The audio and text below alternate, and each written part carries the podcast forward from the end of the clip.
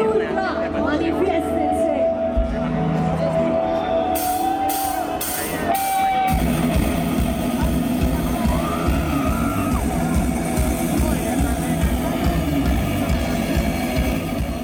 Andrea Ávila de la banda Agreso.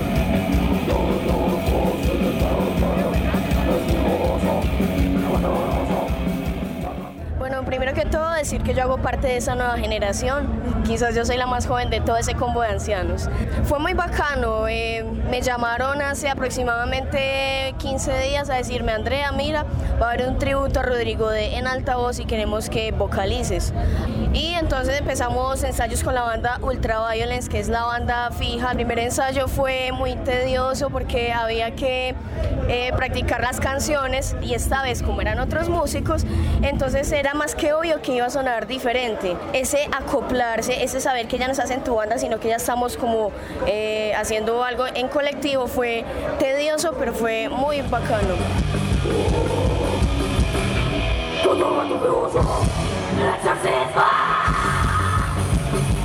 Estaba completamente preparada y confiaba completamente en todo el equipo, en la banda, en la gente encargada del sonido, en la reacción del público. Estaba completamente confiada, así que mi momento cúspide quizás fue cuando me monté a cantar Poseído mi canción y ese era todo mi trabajo, ese y cantar Sala Negra de Amén.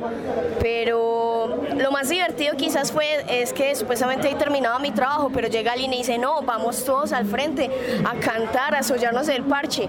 ¿Qué dijeron? Ay, hombre. ¿Qué, qué dijeron? Hombre, yo, yo sí me, me soy hasta la movida de Ucatre y ahí estuve, bailamos, brincamos, gritamos, pogueamos, no sabemos las canciones. La generación que estaba ahí tocando es la generación que le tocaron los temas, pero yo soy la generación nueva que recibieron esos temas como bandas de culto, temas de culto y que aprendimos a respetarlos y apreciarlos. Entonces, para mí fue un honor completo estar al lado de tantas leyendas, entonces fue muy divertido.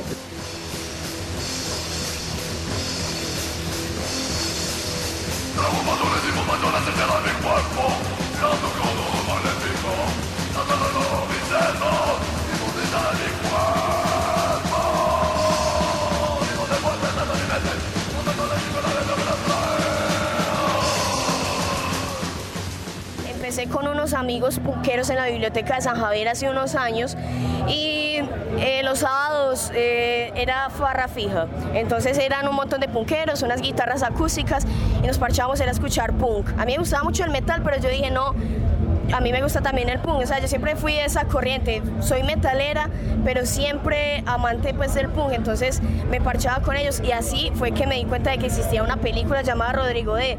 La vi me pareció genial, Eh, seguí explorando, seguí buscando, me encontré con esta banda sonora, me enamoré de ella, escuchaba los temas todos los días, de tal suerte que cuando ingresé a Agresor, que es una de las bandas que hace parte de este tributo, yo sabía que me estaba en- enfrentando, me llaman a invitarme a cantar y yo sabía que era Agresor, que era el metal medallo, que era el ultrametal, que era, que era la historia del metal antioqueño y nacional y entonces con más ganas estuve ahí, o sea, siempre fui gomosa y, y así fue que me encontré con Rodrigo de... La reacción no espera y todo desespera. Te echan del trabajo, sales del carril. Ya tienes el cáncer que te da la vida.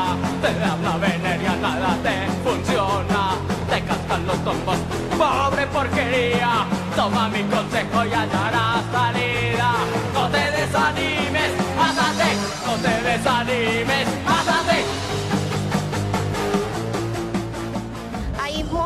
como este que son picos de gloria en los que uno ve el futuro promisorio, en los que uno dice que chimba, esto va para adelante. Pero hay otros momentos en los cuales uno dice, puta, no, esto no tiene pies ni cabeza, esto no tiene futuro. Es una ambivalencia, es una dicotomía entre entusiasmo y desesperación. ¿Cuál es el futuro del metal medallo y del punk y del metal? Hombre, desde que haya gente joven que escuche música, va a haber futuro.